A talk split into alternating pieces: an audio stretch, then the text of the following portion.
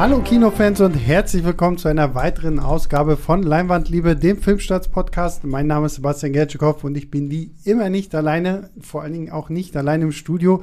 Und ich freue mich ganz besonders.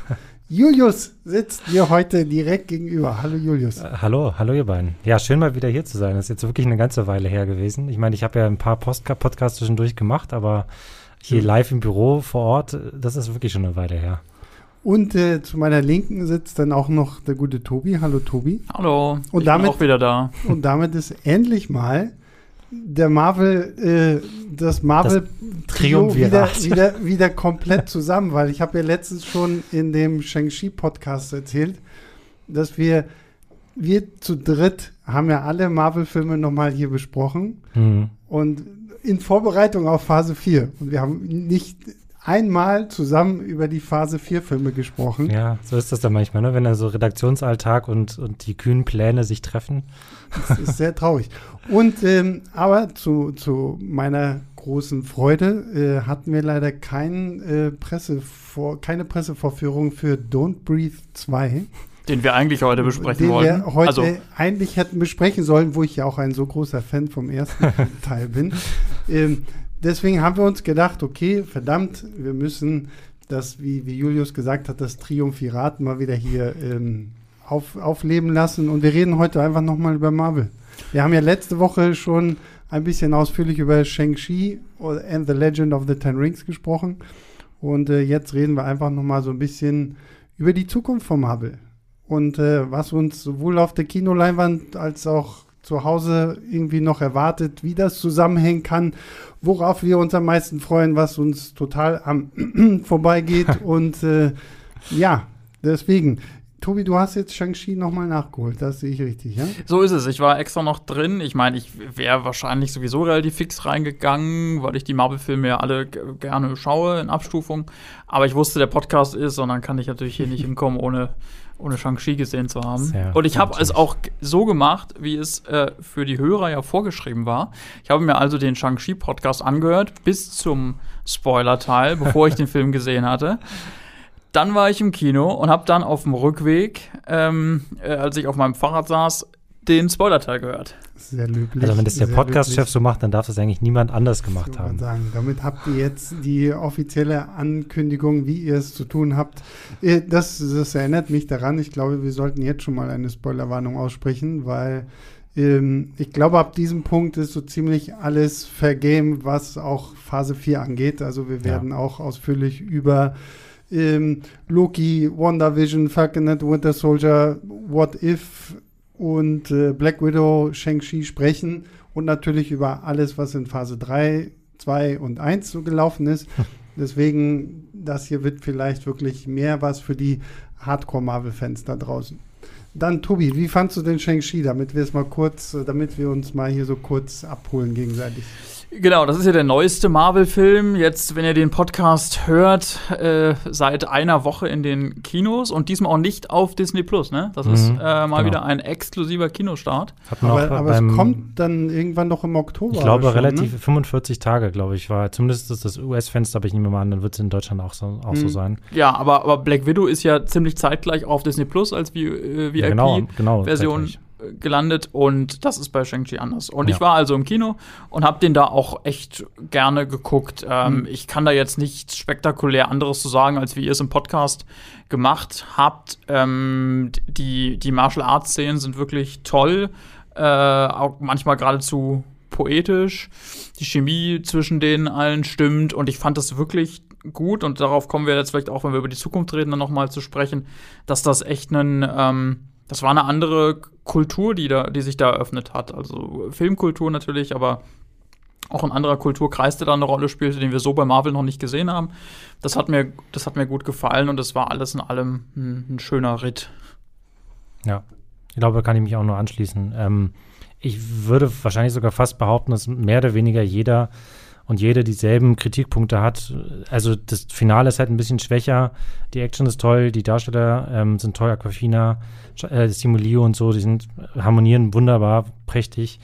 Ähm, und man hat einige der besten Action-Szenen, die es bisher im MCU zu sehen gab, würde ich auch sofort unterschreiben. Zitat Björn Becher. Ja, genau. Ähm, ich fand es übrigens auch eine, eine, eine, schöne Runde beim letzten Mal. Ich meine, schade natürlich, dass wir drei uns hier nicht zusammengefunden haben. Aber tatsächlich, ich, ich äh, höre das auch immer sehr gerne, weil man sich ja auch selten tatsächlich dann doch ähm, auch mal mit den Kollegen so ausführlich über so einen Film äh, unterhält, wann hat man schon mal die Zeit dafür? Mhm. Und dann halt einfach mal so anderthalb Stunden oder eine gute Stunde oder sowas einfach dann auch äh, Björn und Christoph und dir halt hier zugehört zu haben, ähm, fand ich sehr schön auch tatsächlich. Ähm, und wie, wie steht ihr jetzt, damit wir es nochmal abgeschlossen haben, zu Black Widow? Ähm, stimmt, da habe ich, ich glaube, über Black Widow habe ich mich noch mit wirklich niemandem so richtig drüber unterhalten, weil ich den noch relativ spät gesehen habe. Ähm, ich muss sagen, für mich ist es jetzt zumindest stand jetzt einer von den schwächsten MCU-Filmen. Also den, ich meine, den fand ich immer noch gut und habe mich jetzt nicht gelangweilt oder was weiß ich, die, die ganze die Hände über dem Kopf zusammengeschlagen im Kino. Aber es, ich kann jetzt nicht behaupten, dass das so mit auf Anhieb mein Lieblings, mein neuer Lieblings-MCU-Film ist. Und ähm, es war irgendwie so ein Fall, wo äh, mir alles einfach so die ganze Zeit ein bisschen zu unspektakulär war. Und ich meine, ähm, wir haben ich glaube, ich habe ja letztes Mal auch drüber gesprochen, ähm, wo es dann auch um das Thema mit dem großen Finale und sowas ging. Und ähm, klar ist es eigentlich auch mal schön, wenn so ein MCU-Film halt eben nicht das große Spektakel von Anfang an ab, abbrennt. Und darum geht es mir auch gar nicht. Sondern es geht irgendwie so, habe ich ja die ganze Zeit irgendwie mal was richtig Besonderes vermisst, was darüber hinausgeht. Dass jetzt hier halt mal mit deutlicher Verspätung eine weitere Heldin einen Solofilm bekommt. Ähm, wo ja Captain Marvel der, der erste Film war, der ja auch von 2019 erst und äh, jetzt halt eben Black Widow äh, der zweite äh, die zweite Titelheldin.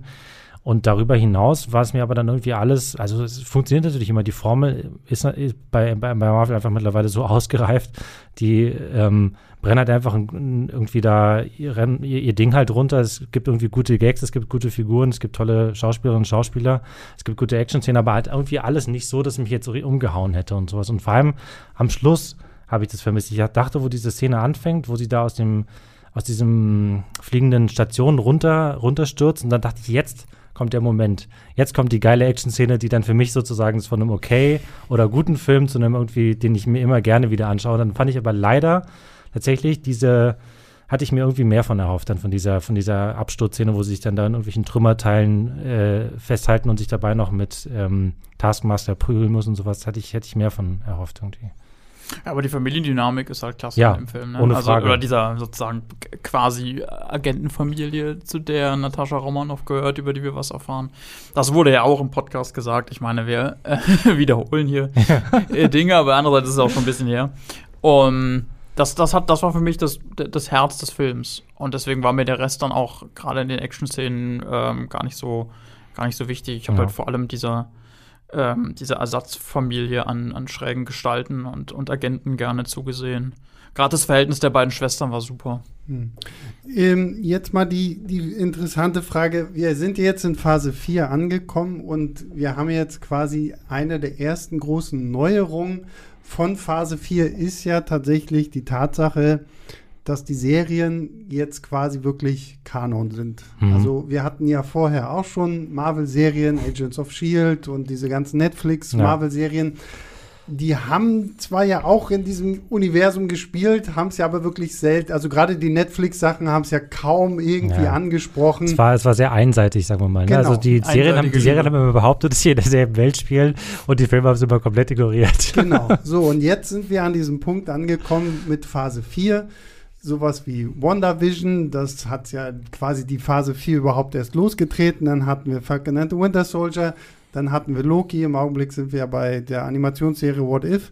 Und die Serien gehören ja jetzt alle mit dazu. Ich meine, Loki hat wirklich ja mehr oder weniger das Multiverse losgetreten. Äh, WandaVision baut ja schon auf auf Doctor Strange 2. Mhm. Loki hat uns He Who Remains vorgestellt, eine Variante von Kang dem Eroberer, der dann ja spätestens in Ant-Man 3 äh, schon auch bestätigt worden ist. Wie findet ihr es jetzt, dass man halt wirklich sagt, okay, für die große Kontinuität muss man letztendlich die Serien geguckt haben? Ist das ein Vorteil für die Filme? Ist das ein Nachteil für die Filme? Wie seht ihr das? Also für mich als MCU-Fan ist es natürlich ein Traum, weil sozusagen dieses, äh, dieses Franchise oder dieses Universum, dieses Multiversum auf immer mehr Kanälen bedient wird und auf immer mehr verschiedene Art und Weise. Und ich glaube, das ist dann auch, ähm, wo vielleicht für den, äh, für das, für jemanden, der jetzt nicht so ein riesiger Fan ist oder sowas, ähm, ähm, ein wichtiger Aspekt hinzukommt, nämlich, dass man jetzt halt eben noch mehr verschiedene Genres und Spielarten und, und einfach noch mehr Abwechslung reinbringen kann. Also sowas wie WandaVision wäre natürlich als Film komplett undenkbar gewesen und ist auch wahrscheinlich nach wie vor immer noch komplett undenkbar. Und das halt eben nicht nur, weil es eher um einen Sitcom, also ein Seriengenre geht, was hier irgendwie mhm. so persifliert wird, womit hier halt gespielt wird. Ähm, und ich meine, Loki hat halt eben auch einfach die Zeit gebraucht. Winter Soldier hätte sogar vielleicht noch ein bisschen mehr Zeit gebraucht, um die Geschichte noch, ähm, noch mehr ausrichtig auserzählen zu können oder halt auf irgendwie ein paar Aspekte verzichten müssen. Aber siehst du, aber siehst du da ein Problem für Leute, die sagen, ich bin zwar MCU-Fan, mhm. aber ich gucke mir jetzt nicht jede Serie an. Also ich hm. meine, es ist ja bei Star Wars irgendwo so dieser gleiche Aspekt gewesen. Ja, oh, wenn du das verstehen willst, ja, dann guck dir noch mal Clone Wars an. Und wenn du das verstehen willst, guck mhm. dir Rebels oder Mandalorian an. Also bauen, bauen sich die Filme damit vielleicht auch selber so eine kleine Hürde, weil du jetzt halt sagst, okay, wir erklären so viel in Serien und für alle, die die Serien nicht geguckt haben, müssen wir es im Film irgendwie nochmal erklären? Also ich glaube, ja, dieses ganze Marvel Cinematic Universe, was ja auch über diese Filme eben, wie wir gerade gesagt haben, hinausreicht, bis in die Serien hinein mittlerweile, ist einerseits ein unfassbares Nerd-Projekt, ja. Also es ist das größte, teuerste Nerd-Projekt in der Geschichte des Kinos, kann man das nennen. Ähm, ja. Mit diesen ganzen Querverweisen, die ihr angesprochen habt, zwischen den Filmen und den Serien und diesen hast du nicht gesehen, Easter Eggs und so weiter und so fort. Andererseits glaube ich, und das macht das, den, das Geheimnis des Erfolges aus, sie sind gezwungen, Kevin Feige als Oberproduzent vor allem, ist gezwungen, trotzdem immer Einstiegspunkte zu liefern von Zuschauern die neu, und Zuschauerinnen, die neu reinkommen. Ja. Und dieser Zwang, einfach auch rein kommerziell, die, es kann, die können das nicht komplett abgeschlossen erzählen, wenn sie neue Leute ansprechen wollen. Das geht gar nicht. Das wäre mhm. völliger Irrsinn. So, und dieser Zwang führt dazu, dass sie weiterhin auf Figuren setzen müssen, die einfach auch Neulinge mit reinziehen. Ja? Also sowas wie Shang-Chi jetzt als ein aktuelles Beispiel. Den Film kannst du auch gucken, wenn du nichts anderes gesehen hast. Mhm. Natürlich verstehst du dann nicht alles. Aber das ist vielleicht nicht so schlimm. Und bei Loki zum Beispiel, ja, ich meine, das war auch eine total abgefahrene Serie da mit diesen unterschiedlichen alternativen Zeitebenen und so weiter, die da reinkommen. Aber du hast halt fucking Tom Hiddleston in der Hauptrolle. Einen Typ, der, der, der, für, der mit seinem puren Charisma und als, als Figur Loki, die beliebt war, die Leute bindet. Ja? Also, mhm. Ob man dann alle Anspielungen versteht, ist nicht so wichtig. Die Leute sind durch ihn gefesselt. Und das ist der Schlüssel, glaube ich. Dass das, wenn sie das beibehalten bei den zukünftigen Filmen und Serien, dass sie über die, über die Figuren, über universelle Erzählungen ähm, Leute reinholen, die nicht ähm, alle äh, Videos von Sebastian gesehen haben auf YouTube. Oder alle Podcasts geguckt. Oder alle Podcasts gehört haben. Aber ich sehe da, aber ich sehe da, glaube ich, trotzdem ein Problem. Also wenn, nehmen wir jetzt mal nur WandaVision und Doctor Strange 2. Ja. WandaVision ist für sich genommen, finde ich, eine schöne Weitererzählung der ganzen Geschichte von, von äh, Wanda Maximoff und Vision. Mhm. Und ähm, ist ja eigentlich prinzipiell nur in der Post-Credit-Scene der letzten Episode irgendwo so ein bisschen diese Weiterführung. Gut, ich meine, du hast im Finale natürlich, okay, Wanda Maximoff wird jetzt tatsächlich die Scarlet Witch, so wurde sie ja noch nie offiziell mhm. im MCU bezeichnet, aber jetzt ist sie das halt schon. Und wenn ich mir jetzt überlege, okay, das baut halt auch für Doctor Strange 2. Und ich gehe jetzt mit jemandem ins Kino, der die Serie nicht gesehen hat, mhm. der weiß nicht, warum ist sie jetzt auf einmal diese krasse Überhexe, die sie vorher nicht unbedingt war. Der weiß auch nicht, warum sucht sie jetzt offensichtlich wahrscheinlich irgendwie nach zwei Kindern. Was haben die für eine Bedeutung für sie? Mhm. Und ähm, genauso das gleiche jetzt auch mit, mit äh, Loki und He Who Remains. Das ist vielleicht nicht ganz so krass, wenn man es dann später in Ant-Man 3 irgendwie anders aufbaut. Ähm, ich sehe da aber schon so ein bisschen die Schwierigkeit, glaube ich, dass selbst wenn du großer Marvel-Fan bist und die Serien nicht guckst, dass du irgendwann so ein bisschen deine Schwierigkeiten haben wirst. Und meine, meine persönliche Angst ist halt, dass sie dann immer noch irgendwelche zusätzlichen für, für uns drei hm. unnötige Erklärsequenzen und Prologe mhm. und sonst irgendwas in die Filme bauen. Die Gefahr besteht, ja. das wird genau die Herausforderung, diese ähm, Exposition, die du meinst, äh, für die Leute, die äh, jetzt nicht in Wonder Vision zum Beispiel gesehen haben, ähm, die einzubauen, ohne dass es für die Leute, die es gesehen haben, irgendwie störend ist. Das ist genau ja. die Herausforderung. Ja. Aber ich glaube auch, dass es ähm, ihnen äh, gelingen wird, weil man muss sich ja nur mal anschauen. Ich bin mir ziemlich sicher, ähm, was, und das soll kein Seitenhieb sein auf die, auf die Ant-Man-Filme, aber ich bin mir ziemlich sicher, da kommt jetzt ein dass, die, dass, die, dass die allermeisten oder zumindest ein großer Teil der, was weiß ich, wie viele Millionen Menschen auf der Welt, die Avengers Endgame im Kino gesehen haben, und das waren ja einige, ähm, sicherlich nicht Ant-Man oder Ant-Man and the Wasp gesehen haben. Ja, das belegen ja die, die Einspielergebnisse. Genau, oder halt, und auch nicht dann irgendwie mal auf Disney Plus oder bei Netflix oder sonst wo den irgendwie nachgeholt haben. Und trotzdem hat man ja dann irgendwie an Endgame ähm, ähm, noch Spaß gehabt. Und ich weiß nicht, ob sich das jetzt so richtig hundertprozentig vergleichen lässt. Und ich, wahrscheinlich ist es einfach schwierig. Man muss erstmal erst abwarten, bis jetzt der erste von diesen Filmen kommt. Wahrscheinlich dann Spider-Man No Way Home der in größerer Weise auf einer der Serien aufbaut, wo halt dann eben irgendwie um, um, das Multiversum gehen wird. Und dann wird sich das vielleicht mal zeigen, wie wichtig das denn ist oder wie, wie, wie schwierig das, das wird. Aber ich bin da ehrlich gesagt zuversichtlich, weil bisher ist es ihnen auch immer gelungen, ähm, dann halt die vielleicht die 10 Prozent, die, die die Leute nicht verstehen, die WandaVision nicht gesehen haben, dann halt zu überspielen oder halt irgendwie dann trotzdem mitzureißen. Mhm. Äh, Tobi hat was Interessantes vorhin gesagt. Und zwar, dass Shang, Shang immer, äh, der tut es ja immer, aber jetzt ganz besonders wichtig für diesen Podcast. Ähm, und du hast gesagt, Shang-Chi ist ja letztendlich was, was Neues. Also es ist mhm. ja eine neue Figur, ein neuer Superheld mit einer mit einer neuen Entourage, einem neuen Schurken, den er irgendwo mitbringt. Okay, der Schurk ist nicht ganz so neu, aber ähm, ja, eigentlich schon. Ähm, wenn ich jetzt mal hier so auf meine Liste gucke, ist Phase 4 ja trotz allem sehr durchsät von alten Überbleibseln aus den ersten Phasen. Also wir haben Doctor Strange 2, wir haben Thor 4, Black Panther 2, The Marvels bringt uns Captain Marvel zurück, Ant-Man 3, Guardians of the Galaxy 3. Mhm. So. Und die einzigen zwei wirklich neuen, neuen Sachen sind jetzt halt Shang-Chi, der ja jetzt schon rausgekommen ist, und im November Eternals. Ich will immer The Eternals sagen. Aber, aber das sie, wäre falsch, Sebastian. Sie, ja, weil sie sind offensichtlich, sie sind zwar irgendwie Götter, Halbgötter oder was auch immer, aber sie haben den, den, den Artikel nicht verdient. ähm, wie seht ihr das nach Endgame? Hättet ihr euch da mehr Mut von Marvel gewünscht, dass man ähm, auch ein bisschen hm. mehr in diese Richtung geht?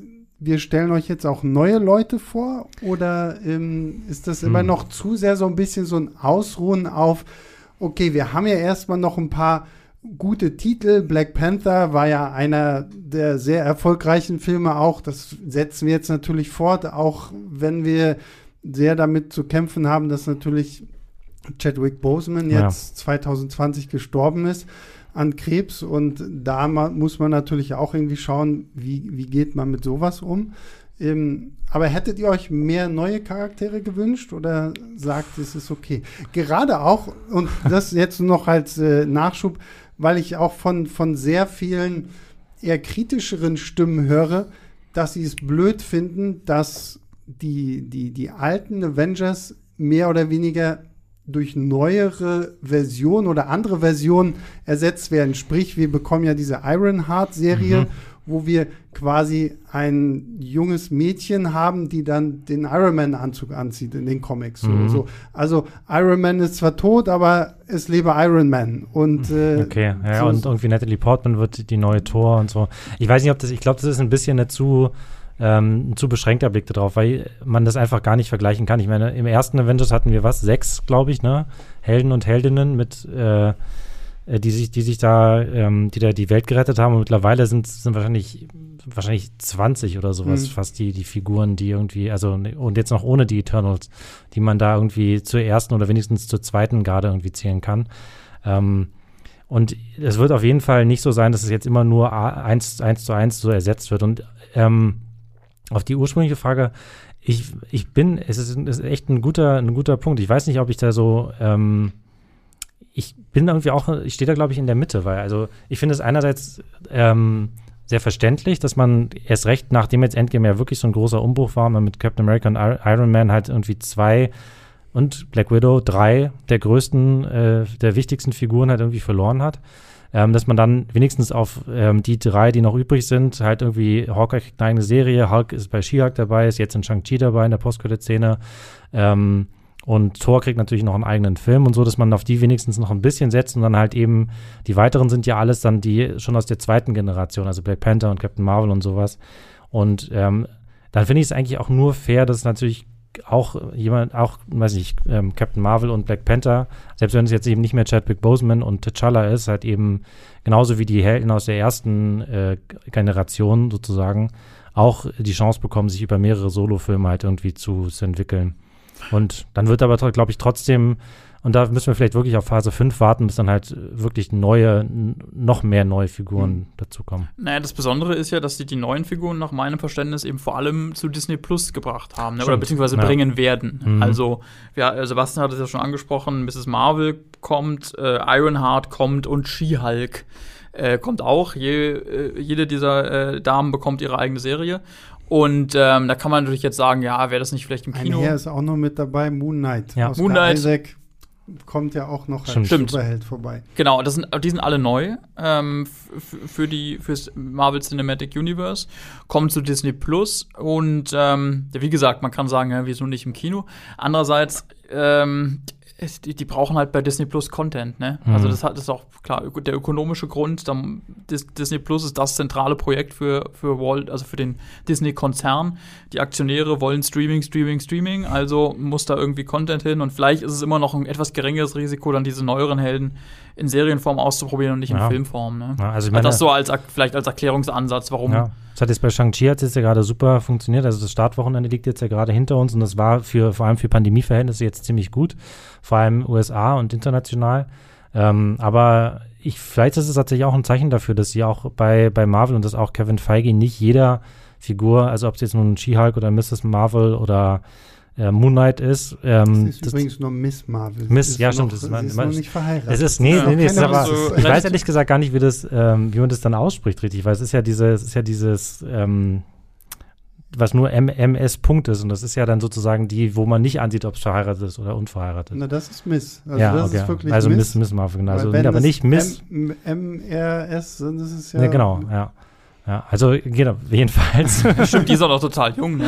Ja, ja, das ist ja Quatsch, wenn ich war. 16 Jahre. Das ist ist, ich habe mir das gerade noch mal äh, kurz angelesen. Das ist, ja. Es geht um eine pakistanischstämmige oder vielleicht auch in Pakistan, also vielleicht wohnt die da noch, ich weiß es gar nee, nicht. Nee, nee, die wohnt in nee, New Jersey, glaube ich. Okay, also dann ja. ist es ihre Abstammung, äh, Teenagerin. Ja. Ja, genau. okay. So, was wollte ich jetzt eigentlich sagen? Weiß ähm. ich nicht mehr. Aber wenigstens haben wir die, wenigstens haben wir die aber, Sache genau, wir mit dem äh, Ehestatus ähm, geklärt. Ja, also genau. Ich glaube, ich wollte darauf hinaus, dass, also vielleicht selbst bei Marvel sind sie sich offenbar nicht sicher, dass sie mit jeder dieser Figuren einen Hitfilm produzieren könnten. Ähm, und das ist vielleicht tatsächlich auch so ein bisschen der, der Sorge geschuldet, dass halt eben nach Avengers 4 muss halt irgendwie nochmal wirklich neu aufgebaut werden. Und da werden wir sicherlich auch jetzt gleich nochmal ausführlicher drüber sprechen. Ähm, und es ist schon schwierig genug, glaube ich, die Leute jetzt einfach vertrösten zu müssen. Ähm, und die ersten beiden Filme und die ersten drei Serien, die wir jetzt gesehen haben, haben nicht wirklich viele Hinweise gegeben, wie es jetzt irgendwie weitergeht. Ne? Also hm. es ist jetzt nicht so, dass es sofort klar ist, ah, okay, es kommt Thanos mit seinen Infinity-Steinen. So wie halt eben dann bei Phase 1 oder Phase 2 dann spätestens irgendwann klar war, okay, darauf läuft es hinaus. Hm. Ähm, ja, das ist doch ein gutes Stichwort, weil das ist tatsächlich so der nächste, also vorsichtige Kritikpunkt, den man ja häufiger hört. Wohin geht das denn jetzt? Weil ich meine, wir sind es halt mittlerweile gewöhnt durch Phase 1, 2 und 3, es baut immer auf die Avengers hin. So. und dann, dann am Ende kommt halt der große Avengers-Film, da sind dann alle zusammen, ja. fertig. Hier, da können wir äh, später nochmal drüber reden, inwieweit ein Avengers 5 realistisches, inwieweit überhaupt noch sowas Avengers-artiges in irgendeiner Form kommen wird, haben wir jetzt so ein bisschen das Problem, worauf geht das hin? Multi ja. Multiverse ist ja im Augenblick so, so das eine große Stichwort. Loki hat es irgendwie alles losgetreten. Jetzt, wir haben es ja im Spider-Man No Way Home Trailer, da geiern wir ja schon förmlich da drauf. Vor allem Sebastian. Dann, dass es dann endlich mal irgendwie heißt, ja, Toby Maguire und Andrew Garfield sind auch mit dabei und alle sind mit dabei. Heute hat äh, äh, Tobi mir noch den Zahn gezogen mit der tollen ähm, Daredevil-Theorie, mhm. dass der IMAX-Trailer ja jetzt leider Gottes genau zeigt, ja, also diese Person im Trailer, von der ihr alle dachtet, weil der Kopf abgeschnitten ist, ist das Charlie Cox als Matt Murdock. Ja, hier hast du jetzt den IMAX-Trailer, äh, ist er nicht. Ja. nee. ähm, und ähm, und dann spielt natürlich durch Loki haben wir ja jetzt auch so ein bisschen He Who Remains, der ja dann als mhm. Kang irgendwie auftauchen könnte. Stört euch das, dass wir noch gar nicht so, so richtig so ein, so, ein, so ein Fokus an sich haben? Oder ist es erstmal okay, dass wir ins Multiverse tauchen? Also ehrlich gesagt hatte ich diesen Fokus damals auch nicht so wirklich. Also ähm, als es losging ne, mit der ersten Phase, jetzt da werden die, die Comic-Nerds äh, gewusst haben, dass irgendwann dieser Thanos auftritt und so. Und natürlich, dass es zusammenläuft, das mhm. wusste ich auch. Äh, das haben die Filme ja auch relativ deutlich gemacht, also dass es Crossover geben mhm. wird. Ähm, aber darüber hinaus hatte ich das eigentlich gar nicht, am Anfang zumindest, und es hat mich trotzdem interessiert, weil die einzelnen Filme halt dann genug getan haben, um mich bei der Stange zu halten. Ne? Und ich glaube, das ist jetzt auch wieder der Schlüssel. Die Filme müssen für sich genommen ja. gut genug sein. Das ist das, ist das ähm, zentrale Herausforderung vor der Kevin Feige und seine ganzen, ganzen Leute stehen. Und dann, was man ja eben sehen kann, das hattest du auch schon gesagt, Sebastian, ist, äh, dass es irgendwas mit dem, dass sie irgendwas mit dem sogenannten Multiverse machen. Also gerade jetzt bei, bei Spider-Man, da willst du wahrscheinlich noch mal drauf dann kommen, aber ähm, dass sie da auf einmal wirklich ähm, andere Filme, die ähm, eben nicht aus dem Marvel Cinematic Universe sind, trotzdem irgendwie integrieren. Also die ja. alten Spider-Man-Filme mit Tobey Maguire vor allem. Das ist schon, also für mich als jemand, der die gesehen hat damals im Kino, ihr wahrscheinlich auch, die Tobey Maguire-Filme und mhm. auch die Andrew Garfield-Filme, ja. äh, aber vor allem die Tobey Maguire-Filme, ist das schon toll, irgendwie da so eine, so eine, so eine Klammer zu haben, die, ähm, mit der ich wirklich nicht gerechnet habe. Das mhm. ist, ähm, wie gesagt, die sind produziert worden unter völlig anderen Bedingungen damals. Kein Mensch hat, daran, hat damals, als diese Spider-Man-Filme kamen, Anfang der Nuller Jahre, gedacht, dass es mal ein Marvel Cinematic Universe nee. geben wird. Das war überhaupt nicht geplant. Außer vielleicht Kevin Feige, der schon dann so sich heimlich Notizen Kevin Feige wusste natürlich immer ganz genau, worauf alles hinausläuft. Okay, aber abgesehen von ihm, nee, niemand. Ja. Ähm, und dass das jetzt äh, irgendwie noch mal so, so verbunden wird, ähm, finde ich äh, schön und auch ähm, spannend dahingehend, dass ich mich einfach auf diese sozusagen Konfrontation freue, wenn dann so ein mhm. alter Spider-Man auf den, auf den Jüngeren trifft. Das sind ja auch ganz unterschiedliche so äh, Persönlichkeiten. Ja. Also ich habe langsam das Gefühl, und ich habe diese These auch schon in so ein paar Artikeln äh, mal versucht auszuformulieren, ähm, dass uns jetzt in den wenigstens in den nächsten so zwei, vielleicht auch drei Jahren jetzt nicht unbedingt ein großer zentraler Handlungsstrang erwartet, sondern es ist eher so kleinere Unteruniversen geben wird. Also das mit dem Multiversum wird sicherlich ein großer, wichtiger Ding sein, aber ich kann mir zum Beispiel nicht vorstellen, dass, ähm, weiß ich, Hawkeye, die Hawkeye-Serie oder ähm, She-Hulk oder zum Beispiel Captain America 4, ähm, der ja jetzt auch schon angekündigt wurde und dann irgendwie 2023, 2024 kommen wird, dass es da groß um Multiverse oder sowas gehen wird. Das kann ich mir vor allem nach Falcon and the Winter Soldier nicht vorstellen. Ähm, sondern da wird es dann eher so sein, dass man halt eben diese ähm, diese ähm, kulturellen und politischen Themen weiterverfolgt, die halt in Falcon und Winter Soldier aufgemacht wurden. Alles andere wäre halt einfach irgendwie bizarr. Also das, ähm, dann würde man auch nicht, also dann, oder was vor allem deutet für mich halt eben auch darauf hin, dass man dann halt eben den ähm, zwei der Autoren, die halt bei Falcon und Winter Soldier beteiligt und ganz, ganz besonders wichtig halt waren, dafür verpflichtet hat, dieses Ding jetzt dazu zu schreiben. Den neuen Film, also. Den neuen Film zu schreiben, genau. Ähm, und genauso zum Beispiel kann ich mir sehr gut vorstellen, dass es halt eben ähm, die Hawkeye-Serie wurde ja schon am Ende von Black Widow in der Postcredit-Szene angedeutet, wird halt eben, ähm, da wird ja dann Jelena nochmal auftreten und sowas. Und da kann ich mir zum Beispiel vorstellen, dass Hawkeye dann auch eher auf so einer bodenständigeren oder wie sagt man halt so, ähm, also nicht so wahnsinnig abgedrehten Fantasy-Sci-Fi-Richtung geht, sondern halt eben so ein bisschen so den, den, ähm, ja, so diesen Down-to-Earth-Teil äh, des MCU halt weiterhin, die wird es weiterhin geben. Und dann äh, gibt es ja zum Beispiel aber auch weiterhin Sachen, die irgendwie vielleicht reine Sci-Fi-Weltall-Sachen sind, so wie halt dann eben vielleicht Captain Marvel 2, Guardians of the Galaxy 3, wo dann möglicherweise das mit dem Multiversum auch keine besonders große Rolle spielt. Und wovon wir jetzt ja noch ein Stückchen entfernt sind, aber wo halt jetzt auch schon sich die Anzeichen mehren, das ist dann ja auch so, eine, so, ein, so ein kleines Horror- Unterecke geben wird, wo er dann der, der Blade-Film, der neue, ähm, spielen wird, wo mit Mahershala Ali ja schon der Darsteller feststeht, der Hauptdarsteller. Moon Knight könnte die erste Serie sein, die da halt den, den Schritt macht, weil die Figuren, ich glaube, Moon Knight ist erstmals oder irgendwie, also Moon Knight ist, glaube ich, zuerst bei der einer Figur namens Werewolf by Night aufgetreten, wenn ich das mhm. richtig im Kopf habe. Und Werewolf by Night wurde jetzt letztens angekündigt, dass da ein Halloween-Special kommt nächstes Jahr. Und das, so hängt es dann halt irgendwie alles ja, so zusammen. Doctor Strange 2 hast, hast ja. ja dann auch theoretisch der so Multiverse und, und Horroraspekte. Horror so mhm. Und ja, das finde ich ist, glaube ich, gerade auch, wenn wir ja gucken, was du durch Falcon and the Winter Soldier haben wir ja auch diese komische Contessa genau. losgetreten. Ja, ja wo ja immer noch so ein bisschen, okay, baut die so eine Art Marvel Suicide Squad auf. Wovon redet ihr? Na, die äh, Julia Louis Dreyfus, die da die mit der mit der violetten Haarsträhne, ja. die jetzt auch am Schluss bei Black, Black Widow ah, ja, okay, ist. Alles klar. Und, und sie hat ja jetzt quasi John Walker, den US Agent mhm. aus der Falcon and the Winter Soldier Serie. Ja, ja, okay. Sie hat jetzt Jelena Belova, die äh, genau. quasi Schwester von von Black Widow unter sich. Und gerade wurde, es geht irgendwie rum, dass sie noch irgendwo äh, eine Szene gedreht hat, man weiß noch nicht so richtig wofür, möglicherweise Black Panther 2, mhm. möglicherweise auch was anderes, was jetzt gerade noch gedreht wird, aber ich weiß nicht. Ich glaube, Black Panther ist eigentlich das Einzige, was gerade gedreht wird. Also, also ich, ich, hätte noch einen Gedanken dazu. Ja. Ähm, äh, du, du, hast es ja gerade alles schön erklärt und auch wie sich das verästelt, so von den einzelnen Plots und so weiter. Und ähm, wenn ich mir die Marvel-Phase 1 bis 3 Filme angucke oder ins Gedächtnis zurückrufe, dann hatte ich ja da so diese eine große Bedrohung, ne, die sich immer weiter aufgebaut hat, nämlich Thanos. Mhm. Das sehen wir jetzt hier noch nicht. Äh, und das kann man als Problem empfinden. Aber ich muss auch sagen, ich weiß ehrlich gesagt nicht, wie sie Thanos toppen wollen. Ganz im ja, Ernst. Also, also rein von dem, von dem Ansatz, dass man sagt, es gibt ein Bad Boy oder ein Bad Girl, egal, der, äh, die, diese Person, äh, die dann irgendwie alles bedroht. Ne? Mhm. Wie willst du denn einen Typen äh, toppen, der die Hälfte alles, aller Lebewesen des ja, Universums wegschnappt. Der alle auslöschen möchte. Außer so und dann dich lächerlich machen. Ja, aber, also klar. wisst ihr, was ich meine? Das ist so eine. Naja, aber ich glaube, wir kommen ja, wir kommen ja schon in solche Richtungen. Also ich meine, ähm, Kang der Eroberer, glaube ich, öffnet schon viele Türen, nicht nur ins Multiverse, sondern auch irgendwie, um halt ein wirklich krasser Bad Guy zu mhm. werden. Ich glaube, wenn wir auch schauen, was wir durch Doctor Strange irgendwie im Multiverse haben, Scarlet Witch und ihre Mächte darf man auch nicht unterschätzen.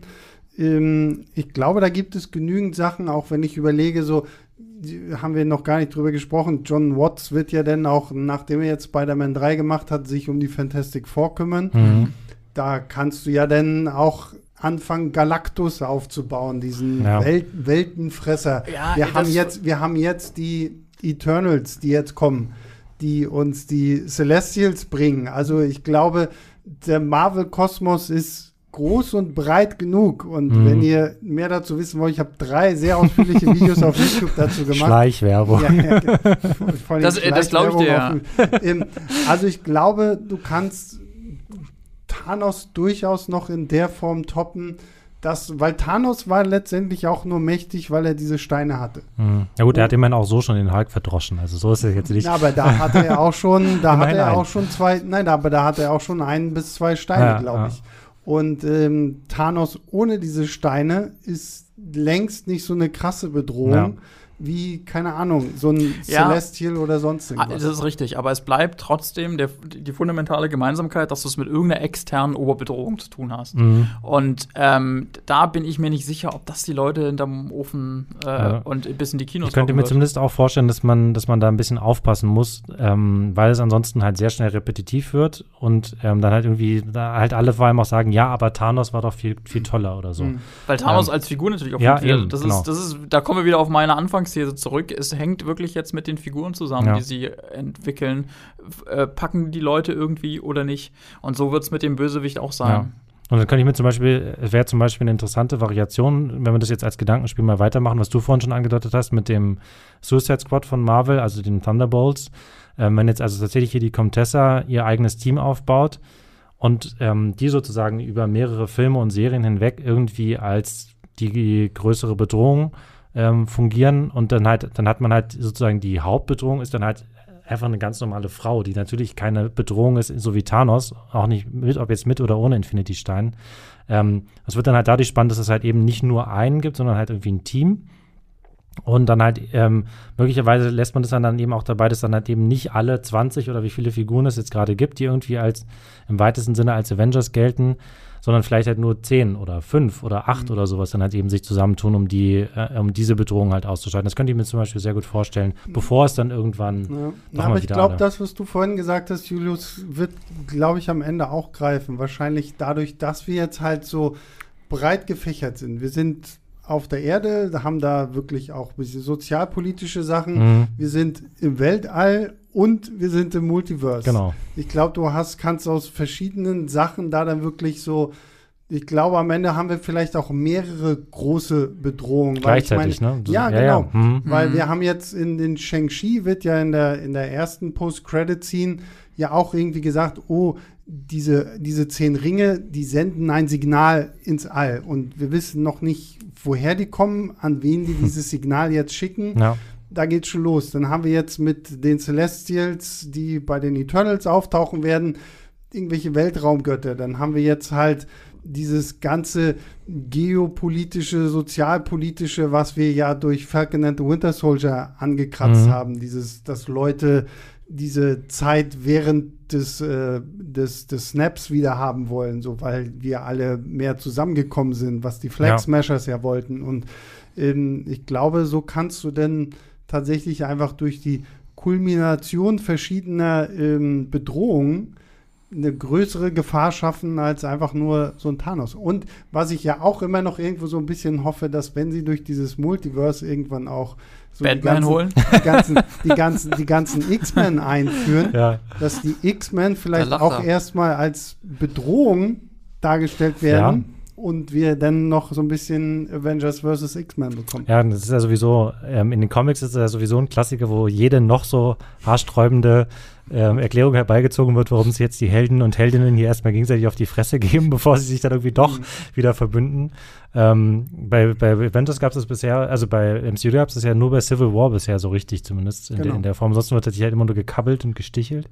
Äh, ja, klar, aber könnte natürlich durchaus sein. Ähm, das ist ja auch noch ein ganz spannender Aspekt, wo wirklich noch sehr, sehr, also wo man einfach noch überhaupt nicht sagen kann, wie die, welche X-Men und in welcher Form die jemals in das MCU einge eingebunden werden. Mhm. Ähm, aber ich könnte mir das irgendwie, ich meine, es kann natürlich genauso sein, dass, ich, dass ich das völlig, dass ich völlig falsch liege damit, aber irgendwie könnte ich mir das vorstellen, dass dann halt so, so diese ganzen so kleinere Gruppen halt ähm, erstmal aktiv werden, die halt dann so kleinere Avengers-Unterabteilungen bilden. Dann halt irgendwie, keine Ahnung, Blade und Moon Knight und Werewolf machen halt dann irgendwie die Horror-Avengers auf und die dann irgendwie schließen sich natürlich auch, das haben wir noch gar nicht drüber gesprochen, das ist ja auch so ein Steckenpferd von dir, die, die ähm, Young Avengers, die ja auch irgendwie und mittlerweile von, glaube ich, auch schon irgendwie gefühlt 15 potenzielle Figuren irgendwie gäbe, die man da, die man da mit reinnehmen könnte. Ähm, dann gibt es irgendwie die Space Avengers um, um, Captain Marvel und weiß ich nicht. Also und dann noch die Multiversal Avengers um Doctor Strange oder wie so. Ja, ich meine, guck mal, allein Captain Marvel 2 ist jetzt nicht mehr Captain Marvel 2, ja. sondern heißt The Marvels, genau. weil da dann Miss Marvel und Monica Rambeau, die wir ja. in WandaVision kennengelernt haben, auch noch irgendwo eine Rolle spielen werden. Also ja, ich bin mal sehr gespannt. Aber Gehen wir mal kurz ein bisschen zurück zu Phase 4, weil wir sind jetzt schon hier wie das Multiverse sehr weit äh, ausgeufert. ausgeufert und ausgebrochen. Äh. Was ist denn so der eine Film, auf den ihr euch, in, zumindest von denen, die angekündigt worden sind, auf den ihr euch am meisten freut und vielleicht einer, wo ihr sagt so, nee, naja, wird geguckt, aber auch nur so der Vollständigkeit halber.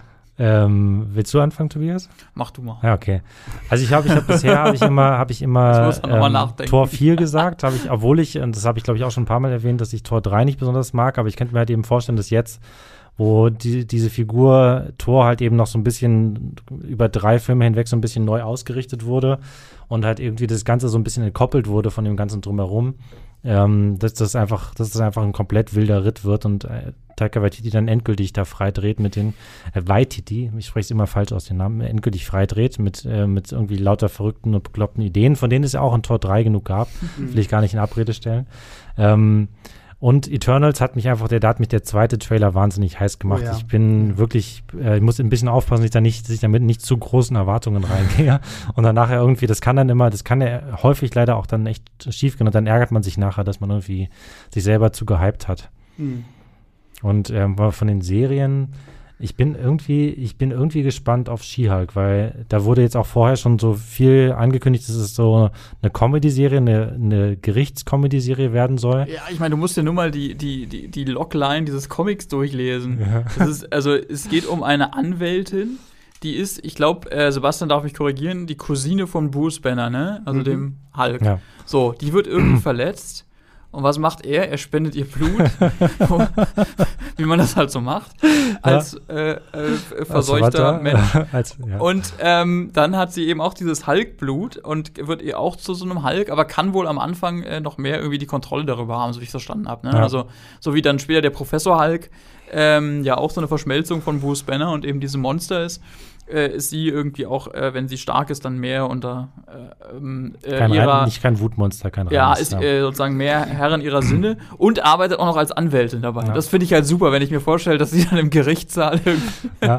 Und, so äh, ja, und das ist halt irgendwie in Kombination mit halt dann irgendwie, das, die Idee halt offenbar ist dann so eine Comedy. Also, ich meine, Marvel ist schon immer ja eigentlich lustig, selbst in den dramatischeren Sachen. Ja. Aber das halt, wenn es jetzt halt von Anfang an schon als Comedy-Serie angekündigt wird.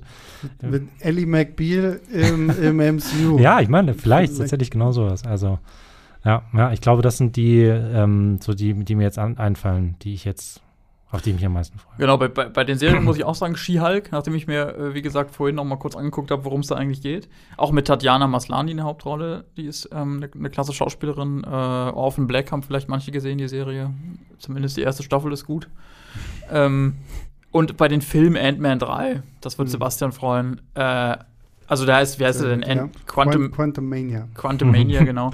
ja. ähm, einfach deswegen, weil ähm, die Ant-Man-Filme die unterschätztesten sind aus ja. dem MCU, vor allem wegen, wegen Paul Watt und seiner.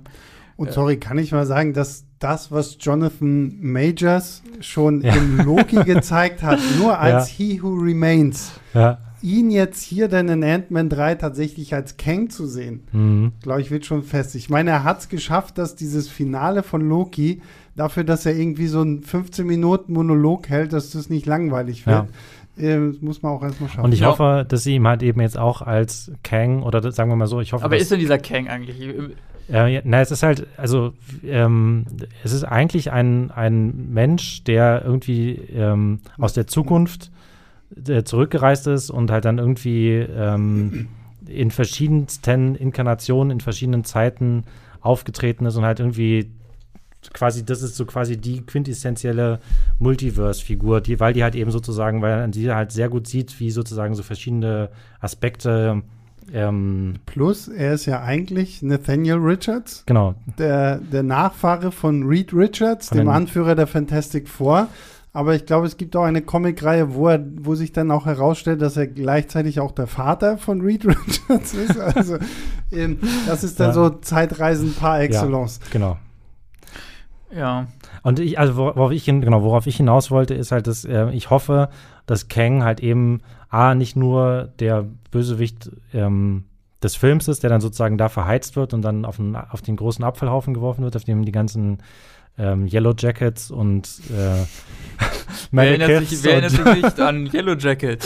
und wie sie alle heißen, alle liegen und irgendwie. Dieser, dieser Dunkelelf aus Tor ja, 2 ja, genau, liegt da Malekith, auch mit seiner ganzen oder? Armee. Malekith? Ja, Malekith.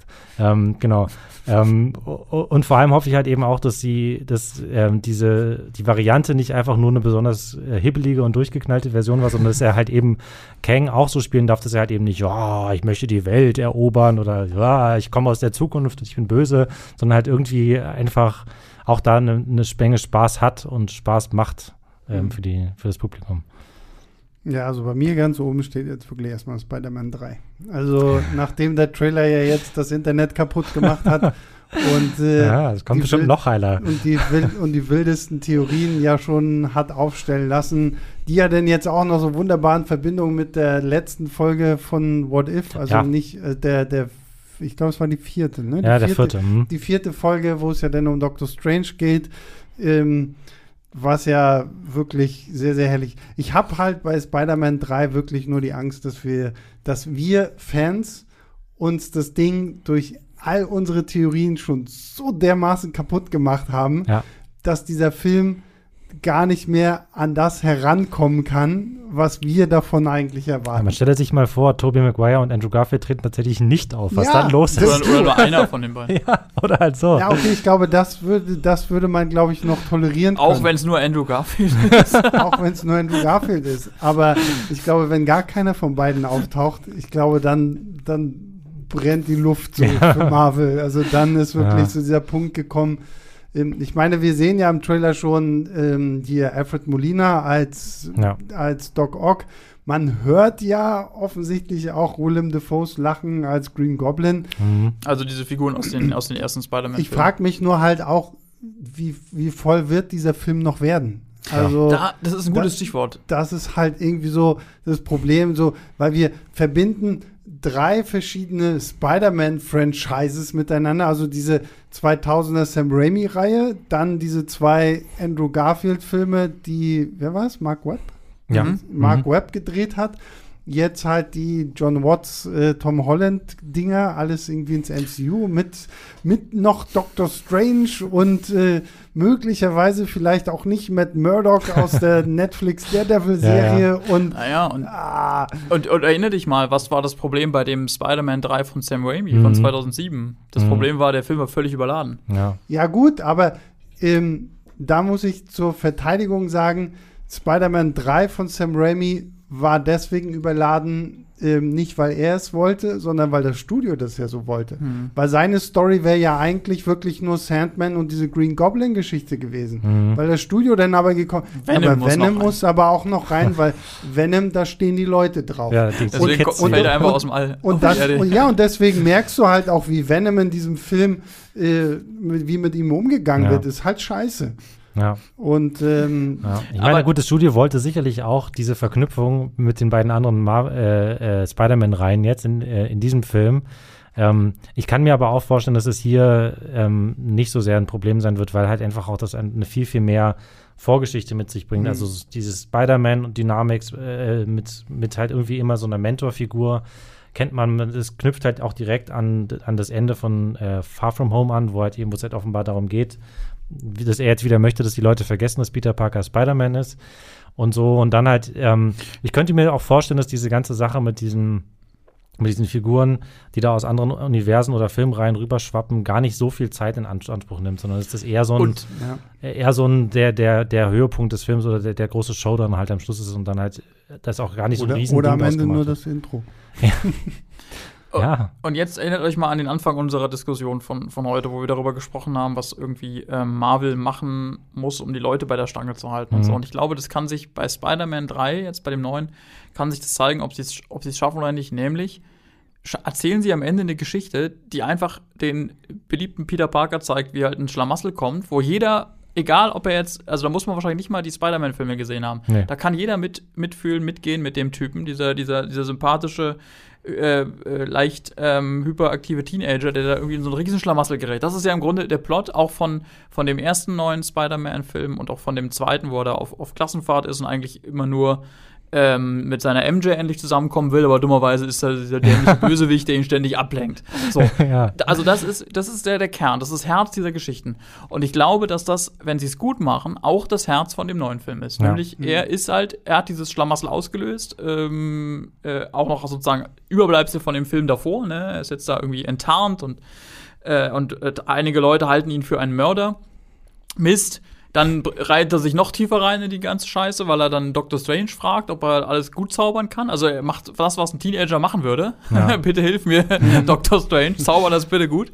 Ja. Äh, alles wieder gut. Und ähm, ja, dann, dann wird man, wird man halt sehen, was passiert. Aber das ist, das, das ist, ist, ist das, was, was die Leute ähm, was, was, auch, was auch Leute anspricht, die eben nicht die ganzen Verbindungen Ja, und das, das, das ist das Wichtige. Und ähm, wenn wir halt ganz ehrlich sind, wir leben halt da natürlich auch in der Blase, also wir drei jetzt zum Beispiel, die ihr beide nicht, so, ihr noch so ja, noch mehr als ich, muss man die, dazu sagen. Die, die gar nicht so groß ist, wie man halt immer denkt, wenn man halt naja. irgendwie nur bei Twitter und YouTube und Reddit unterwegs ist. Und natürlich sind, wenn, selbst wenn alle Leute, die halt irgendwelche Theorien zu YouTube, bei, bei YouTube hochladen, über die neuen Marvel-Filme, alle ins Kino gehen und selbst wenn die alle zweimal ins Kino gehen, dann reicht es trotzdem nicht, dass der Film ein Erfolg ist. Da müssen natürlich eben auch genauso ähm, die Leute halt äh, eingeloggt werden, die halt nicht so oft ins Kino gehen und sich vor allem nicht, nicht so ähm, fast schon fanatisch mit, mit Marvel-Filmen und Comics auseinandersetzen, wie wir es halt tun, in unterschiedlichen Abstufungen.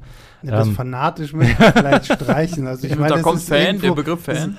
Ist, ja, ja, aber fanatisch hat immer noch ja, so eine ich, negative Konnotation. Aber es ist halt letztendlich irgendwo unser Job, sich mit dem ganzen Kram auszukennen genau. und sich da reinzufuchsen. Und ja. ja. da hast du recht. Ich meine, es gibt Leute, die gehen halt nur zweimal im Jahr ins Kino und suchen sich dann halt ganz, ganz genau aus, ja. was sie sich anschauen. Und, ne? ja, und dann kommt Spider-Man im Dezember. Das ist eine super genau. Kinozeit. Perfekt. Das ist äh, in, den, in den Weihnachtsferien. Direkt vor Weihnachten. Ja, fantastisch. Genau. Spider-Man kennt gar jeder. Nicht, gar nicht so große Konkurrenz drumherum, so richtig, nee, oder? Nee, nee. Also, weil ähm, jetzt Dune halt eben auch zwei Monate vorher sogar startet und dann Eternals ist auch noch sogar fast anderthalb Monate vorher. Ja, genau. Also und deswegen ist, hat das, äh, äh, gebe ich Tobias da völlig recht, was er gesagt hat. Wichtig ist halt eben, dass diese Filme auch für die alle anderen funktionieren, die halt eben nicht so, nicht keine Marvel, keine mhm. Marvel-Superfans sind oder halt, und gerade ist es sogar noch wichtiger, dass die für die Leute funktionieren. Und ich glaube, ähm, es ist dann halt eben auch gar nicht so entscheidend, ob da jetzt halt wirklich jede Fantheorie, die vorher gestellt wurde, das ist immer gefährlich, weil halt das einfach im Internet dann immer so wirkt, als würde der Film irgendwie komplett durchfallen. Aber die allermeisten Leute haben sich halt noch nie damit beschäftigt, ob jetzt die Arme von Charlie Cox als Matt Murdock sind, die da im Trailer zu sehen sind, sondern halt eben nur so eine kleine Blase. Und ja, aber ich meine, ich meine, was so Fantheorien ausmachen, das haben wir, und da gehen wir in die Blase von Tobi rein, ähm, das hat ja Star Wars gezeigt, ja. ne? Also gerade auch bei den Star Wars Sequels, was man sich da halt irgendwie für Fantheorien bezüglich von Snoke irgendwie von Ray, Snoke und Ray, die beiden von, vor allem. Von, von, von Ray, ähm, das ist ja das, das zeigt halt trotzdem auch immer noch mal, wie viel da letztendlich auch durch die Fans hintersteckt, mhm. was natürlich noch mal Erwartungen anstachelt. Und selbst wenn du dich nicht so krass damit beschäftigst, aber vielleicht kennst du irgendwen in deinem Umfeld, ja. der sagt, ja, also Ray, ne, also die, die ist das und das und also hier Doctor Strange ist Mephisto, ah, und ähm, so, so, so verbreitet sich das mhm. natürlich trotzdem. Da, da muss man aber ne? auch sagen, ähm, äh, dass die, die Werbeabteilung kann, glaube ich, bei Spider-Man 3 jetzt bei dem, bei dem neuen gar nicht so viel dafür, weil die haben eigentlich nicht groß was gesagt, oder? Nein, das, das ist alles durch, ja, das ist alles durchgesickert. Ja. Genau, also die, das, die, die, die, diese, äh, dass, dass eben auch Tobey Maguire und Andrew Garfield da, dabei sein sollen, das soll ja eine riesen Überraschung für, den, für den Filme werden und das ist halt einfach über Hollywood-Branchenmagazine, die dieses Casting-Gerücht aufgeschnappt äh, ja, haben ähm, und, dann, und, dann und verbreitet haben, äh, äh, eben bekannt geworden. Aber nicht, weil irgendwie das angeheizt wurde seitens der Werbeabteilung. Ich glaube, nee, die nee. hätten am liebsten überhaupt keinen Trailer nee. gemacht. Genau. nee, und dann, und dann gibt es so, so Leute, also wie viele ähm, Clips ich per Instagram zugeschickt bekommen habe, so, oh, hier, guck mal, abgefilmt, der neue, der neue Leak und irgendwie was. Und dann siehst du schon an, an den Gesichtern von Tobey Maguire und Andrew Garfield, ja, okay, das ist irgendwelches altes Zeug aus irgendwelchen Deleted Scenes oder so, so, so, also wie, wie diese Maschinerie-Fandom dann auch anfängt, irgendwie so die eigenen Wünsche wahr werden lassen zu ja. wollen, ist halt schon, ähm, kann auch manchmal echt so ein bisschen gefährlich werden, halt was die Erwartungshaltung dann für den Film angeht. Ja, ja, ne? klar. Oder wenn, ja. wenn, wenn manche Fans, auch wenn die dann ein bisschen auch äh, vielleicht in ihrer ganzen Haltung äh, aggressiver sind, so eine, so eine besitzergreifende Haltung entwickeln. So, das muss jetzt irgendwie, das ist jetzt meins irgendwie, diese mhm. ganze Geschichte gehört mir. Und wenn ihr das anders macht, als ja, ich das möchte, dann sind wir wieder bei Star Wars. Ja, dann naja. werde ich richtig sauer und kübel das Internet voll und fordere den Snyder Cut. ja, da kommt, ja, aber Zack Snyder. Aber das, aber, das, dann, aber das Problem am das, das, der Snyder Cut ist vielleicht das falsche Beispiel, weil das zeigt nur wieder, hat ja geklappt. Ja. In, dem Fall, in, dem Fall, hat es geklappt. Das ja. Ist, ja, und das ist, halt, das ist jetzt ein anderes Thema natürlich. Das haben, wurde ja auch schon ein bisschen besprochen hier in dem, in dem Leinwandliebe Podcast. Ähm, da ist es, äh, hat es, da hat dieser, dieser extreme Fanwunsch, der von vielen Fans nach außen getragen wurde im Internet, eben äh, hat tatsächlich dazu geführt, dass Studios reagiert haben. Ja, und das mhm. ist. Das, ja, gut, das, aber ich finde, wie gesagt, das ist wirklich nur ein kurzer Exkurs. Der Snyder Cut, da hängt ja auch noch ein bisschen mehr zusammen als nur dieser Wunsch, weil Zack Snyder hat ja damals immer gesagt, ja, Justice League, das war ja schon mehr oder weniger alles abgedreht. Dann ja. ist ja seine Tochter durch Suizid ums Leben gekommen. Ähm, er hat ja daraufhin die ganze Postproduktion abgesagt und äh, dann hat man halt Joss Whedon von den, der vor allem durch die Avengers erfolgreich geworden ist, gesagt, mach das jetzt so. Also der Snyder Cut ist da, glaube ich, nochmal wieder so ein anderes Thema. Deswegen ist, glaube ich, diese ganze Fandom-Geschichte interessanter halt, wenn du wirklich Richtung Star Wars guckst und was halt mit den gerade mit Star Wars 7, 8 und 9 gemacht wurde. Ja, oder Game of Thrones, um ein Serienbeispiel halt zu nennen. Stimmt, ja, ja. Da war ja auch die Erwartung an die achte Staffel halt so unfassbar riesig. Ja. Und wurden halt natürlich längst nicht alle Fantheorien auch erfüllt. Und dann, naja. Obwohl, genau, mein, aber obwohl meine Theorie, was Game of Thrones angeht, ist immer noch, dass George R. R. Martin mit diesen letzten beiden Büchern einfach wartet, weil er erstmal gucken wollte, wie wird, wie wird die Serie aufgenommen. Ah, okay, das passt nicht so. Und jetzt sammelt, er, jetzt sammelt er sich wahrscheinlich alle coolen Fan-Theorien zusammen. ja, genau. Wunderbar. Perfekt Wunscherfüllung für alle. Ja, genau. Alle ja, oder er macht einfach gar nichts mehr. Ja, also da, danach sieht es eher aus. er bringt einfach den 300. Band zu House of Targaryen Geschichte ja. von Anno dazu mal Vielleicht ist das sein, sein großer Masterplan. Ähm, kommen wir mal zurück zu Marvel. Ja. Und äh, vorhin hatten wir noch überlegt, ähm, glaubt ihr, wir kommen noch mal zu diesem Punkt, wo es etwas geben wird wie ein Avengers 5? Hundertprozentig. Ja. Also alleine, wenn man sich halt anschaut, dass der erste, der letzte halt eben fast drei Milliarden eingespielt hat. Natürlich. Also das ist irgendwie, es steht, also ähm, es wird sicherlich eine Weile dauern. Ähm, weil wir jetzt halt eben noch äh, irgendwie quasi fast von vorne nochmal anfangen, was aufzubauen. Man muss sich auch nur mal vor Augen halten, selbst bei der Phase 1 hat es äh, vier Jahre gedauert. Mhm. Ne? Also Iron Man 2008, Avengers dann 2012. Mhm. Und es war halt, wie ich schon vorhin gesagt habe, deutlich, deutlich übersichtlicher damals. Es waren halt sechs Figuren im Endeffekt und jetzt sind es halt eben viermal so viele wahrscheinlich die man irgendwie unter einen Hut bekommen müsste und halt die ganzen Darsteller und Darstellerinnen irgendwie alle zu bekommen und irgendwie, dass die Zeit haben, dafür das zu drehen. Das kostet auch alles wahnsinnig viel Geld und so. Ähm, aber es ist halt auf jeden Fall, also äh, wenn man sich halt anschaut, wie wahnsinnig erfolgreich das Ding war, es war halt immerhin eine Zeit lang der erfolgreichste Film aller Zeiten. Und ähm, da werden sie sicherlich nicht nochmal, also alleine schon aus, aus wirtschaftlichen und Prestigegründen nicht mhm. drauf verzichten. Ja, genau, das Wirtschaftliche ist halt auch so ein Aspekt. Ähm, die Avengers sind eigentlich ihre eigene kleine Filmreihe, könnte man sagen. Also ich, ich glaube, das hattest du, glaube ich, Julius, ja auch gesagt. Ähm, es gibt Zuschauer, Zuschauerinnen, die äh, die Avengers-Filme auf jeden Fall alle geguckt haben und zwischendrin vielleicht den einen oder anderen, aber mhm. dann eben auch mal wieder was skippen ne, ja. von denen. Und deswegen, natürlich wird es einen neuen geben. Ich frage mich nur wirklich, ähm, wie das Konzept wird, weil der erste Avengers-Film war halt alleine deswegen schon ein Event, weil es so ein Crossover-Film war. Ne? Das mhm. war ähm, in der Kino, also für, für Comic-Leser und Leserinnen war das natürlich total, also normal, dass es solche Crossover gibt. Da kommt es ja alles her.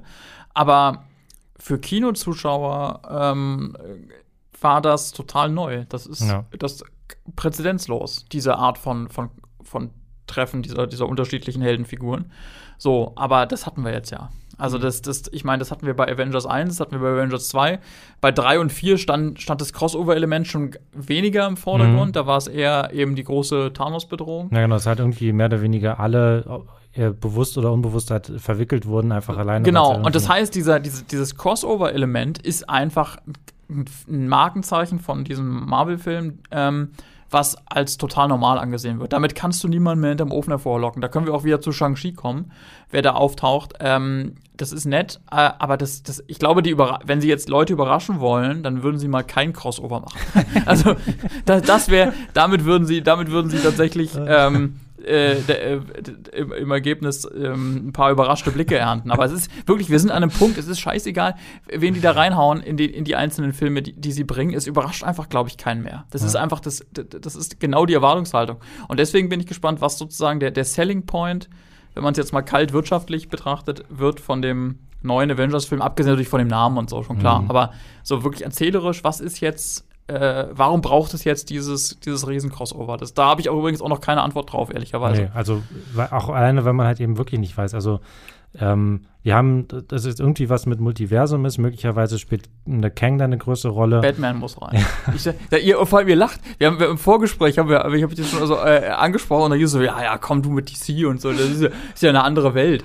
Aber ich meine, in den Comics gab es das auch. Ja, ich meine, hat James Gunn das nicht auch irgendwie irgendwo mal erwähnt, dass er da schon durchaus irgendwie Bock drauf hat? Ja, ja es ist doch klar. der logische, Leute, es ist der logische nächste Schritt. Schaut euch dran, was gemacht wurde. Es wurden Crossover innerhalb dieser MCU-Filme gemacht als ersten Schritt. Jetzt sind wir, also dann noch viel mehr Crossover. Jetzt sind wir bei diesem Multiversum, dass man sagt, okay, alle Helden, die zumindest innerhalb der Marvel-Filme, die sich ja über unterschiedliche Studios verteilen wegen der Rechtelage, ähm, existieren, kommen zusammen. Jetzt zum und bei DC bei übrigens ist ja, machen sie es genau dasselbe parallel. Jetzt wird es ja bei The Flash dann auch so sein, dass dann so. verschiedene. Das heißt, der logische nächste Schritt ist, sag, es müssen Helden aus einem anderen Banner rein von DC. Ich sage euch aber jetzt schon, woran das scheitern wird, nämlich am Geld und der, der Frage, wie wird man sich einig, wer bekommt wie viel, wie wie berechnet man, oh, Batman, muss man das ja denn jetzt nach Filmminuten abrechnen? Natürlich, das wird ein Riesenabfuck für die, für die beteiligten Anwälte, aber, das ist, aber, aber es ist der logische nächste Schritt. Und ja. äh, ich hätte auch nicht gedacht, dass sie Spider-Man so oft rebooten. Ich hätte nicht gedacht, dass es einen, ähm, einen Film geben wird, wo sehr wahrscheinlich die alten Spider-Männer mit auftreten, zusammen mit dem MCU Spider-Man. Ja, Hätte ich alles ganzen, nicht gedacht. Diese ganzen Spider-Man-Reboots waren ja auch so ein bisschen so eine rechtliche vertragliche Geschichte. Überhaupt ne? auch, dass Spider-Man Teil des MCU wird. Man muss es ja vielleicht für jüngere Hörerinnen und Hörer noch mal irgendwie äh, kurz, kurz sagen, dass, dass, dass ja ähm, diese ganzen Marvel, äh, also die Rechte an den einzelnen Marvel-Helden wurden ähm, ich glaube, Ende der, also in den 90ern wurden die alle schön verscherbelt an mhm. andere Studios. Also Fox zum Beispiel hat die X-Men bekommen, Sony hat Spider-Man bekommen, weil einfach bei, ähm, bei dem Marvel, äh, bei, de, bei der Firma äh, das Geld richtig knapp war. So, dann wollte man irgendwann eigene Filme machen, hat gesehen, ach shit, wir haben noch die Resterampe. Wir haben noch Hier Iron Thor, Man. Iron Man, kennt alles keine Sau. Aber gut, was anderes haben wir nicht, also müssen wir jetzt damit arbeiten. Ja. Das, wurde, das wurden Riesenhits und deswegen wurde angefangen, dann zurückzukaufen. Ne? Ähm, äh, so, und ja, da, jetzt ist man soweit und wie gesagt, das ist, wenn du das weiterdenkst, man muss, Kevin Feige ist ein Visionär, der denkt, der denkt zehn Jahre voraus mhm. und da sieht er Batman. ja, ja, ich meine. Ihr habt hier zuerst gehört, ja. wenn wir in zehn Jahren in, ins Kino gehen zu DC versus Marvel und äh, keine Ahnung, äh, Sam Wilson als Captain America prügelt sich mit äh, Robert Pattinson als Batman, dann habt ihr es hier aus dem Mund von Tobi zuerst gehört. Ja und erinnert euch daran, ähm, hier, Leinwandliebe und so. Mhm. Die, die wissen Bescheid. Genau. voll, selber voll die Visionäre. Ja, ja, ja. Nicht nur Kevin Feige kann das so. Genau, genau. Ja.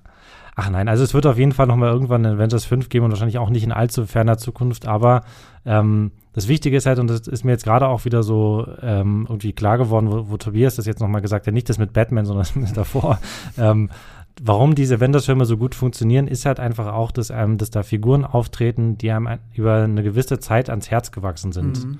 Ähm, und äh, deswegen ist dann einfach, äh, ähm, ist es dann auch irgendwie so schön, dass man, keine Ahnung, in Avengers 2 die halt einfach mal auf einer Party zusammen sieht oder halt mhm. eben bei Hawkeye, sie bei Hawkeye zu Hause auf der Familienfarm aufschlagen oder sowas. Ähm, und das braucht natürlich jetzt einfach noch ein bisschen. Klar, ähm, würde ich jetzt auch gerne sofort nächstes Jahr schon irgendwie, keine Ahnung, Shang-Chi und Captain Marvel und das weiß ich, wie noch alles zusammen in einem Film sehen. Aber es braucht halt eben einfach noch eine, eine, eine gewisse Zeit und wahrscheinlich Sonst braucht es mehr. man Justice League. Äh, ja, naja, genau. Ähm, also und den Whedon Justice League, genau. Ähm, es braucht halt einfach eine gewisse Zeit und wahrscheinlich braucht es sogar mehr als nur eine Serie. Also ich meine, bei Avengers hatten, hatte Iron Man als einziger zwei Filme und so, das hat dann schon irgendwie auch ganz gut funktioniert. Aber also mindestens brauchen wir halt eine Serie für Mrs. Marvel und eine Serie, in der Hawkeye halt eben an äh, Kate Bishop den Bogen weiterreicht und wir brauchen irgendwie ähm, noch Captain Marvel 2, in dem halt dann Mrs. Miss, Mar Miss Marvel, nicht Mrs. Mar Miss Marvel ähm, und Monica Rambeau und, und äh, Brie Larson nochmal zusammen irgendwie auftreten und, und so. Und es braucht einfach alles noch ein bisschen Zeit. Wie gesagt, selbst beim ersten Avengers waren es halt vier Jahre und jetzt sind es halt einfach so viel mehr Figuren. Ähm, das wird noch ein bisschen dauern. Und bis dahin kann man sich dann ja immer damit trösten, dass halt eben jetzt immer so mindestens zwei, wenn nicht sogar drei oder vier Figuren in einer Serie zusammen auf oder in einem Film zusammen auftreten. Wir haben vergessen, Sebastians Frage zu beantworten, auf welche Filme wir uns am wenigsten freuen. Stimmt. Stimmt. Sebastian wollte eigentlich schon Schluss machen, aber jetzt habe ich dummerweise. Kann er noch Jetzt habe ich mich dummerweise wieder an die Frage erinnert. Sehr gut, ne? Ich gut. Ich gut. Na dann, ähm, haut rein. Weiß nicht, also ich, ich bin, ich mag den Black Panther nicht so besonders gerne, was aber auch wieder heißt, dass es ja nicht einfach, dass ich den nicht einfach wahnsinnig gut finde, sondern nur gut. Mhm. Ähm, und ich habe ehrlich gesagt also noch keine, den Film? Ja, den, also den ersten Black Panther Film, genau. Ähm, und habe ehrlich, habe deswegen auch noch und natürlich wegen, wegen des Todes von äh, Chadwick Boseman noch nicht so richtig eine Idee, wie es da halt irgendwie weitergeht, ob ich das dann besser oder schlechter finde. Ich, das Problem ist tatsächlich beim ersten, bei, bei dem ersten Black Panther-Film für mich, dass ich das ganze Finale nicht besonders gut finde. Ähm, und das ist das einfach ein bisschen ähm, dann einfach auch technisch, also so rein qualitativ, was so das, die Effekte und so und wie es inszeniert ist, einfach nicht besonders äh, herausragend waren, so ähnlich wie halt jetzt bei Shang-Chi auch. Ähm, von daher würde ich jetzt mal Black Panther 2 sagen. Ähm, obwohl es sich jetzt wahrscheinlich, das hört sich halt, ich werde den natürlich auch total gerne schauen. Mhm. Also so ist es jetzt nicht, aber ähm, das ist jetzt zumindest der, der mir ähm, als, als am ersten da einfällt. Ihr habt es hier gehört. Julius hasst Black Panther. Das ist die Botschaft, die ihr mitnehmen solltet. Es gibt im, im, Internet gibt es nur Daumen hoch und Daumen genau. runter. Ja, genau. Es gibt keine Graustufen und deswegen nein, hat Julius hier gerade so richtig. Nur ein, nicht wie Filmstadt hier mit halben Sternen nein, nein, und Sternen und so. Alles nein, Quatsch. Ja. okay, Julius okay. hasst Black Panther. Matschige Tomate oder so, jetzt, jetzt, jetzt, hören wir was. Ich hasse was. Guardians of the Galaxy. ja, okay. Nein, tue ich nicht. Äh, ja, doch. aber, äh, hast du jetzt gesagt. Äh, aber ich, ähm, das, das bricht Sebastian ein bisschen das Herz. Ich weiß, dass, dass ihm die Filme, dass er die mag. Ähm, ich finde die auch okay, aber ich muss sagen, ich habe ähm, ich habe den, den James Gunn-Stil so ein bisschen über, so ganz, ganz persönlich. So, das ist, ich, der ist sein, seine Marke für sich, das ist schon auch gut und das ist auch, ich habe auch äh, Respekt davor, dass er das irgendwie geschafft hat, sich da innerhalb dieses, dieser Marvel-Filmreihe, wo die Filme sich, sich ja sehr ähnlich anfühlen, trotz allen Unterschieden, ähm, sich seine eigene Nische irgendwie geschaffen hat, das ist schon alles gut. Aber er ist eben so ein Typ, ich weiß nicht, so seine, seine Art, Emotionen rüberzubringen, finde ich immer sehr, teils ein bisschen erzwungen, teils auch sehr erzwungen.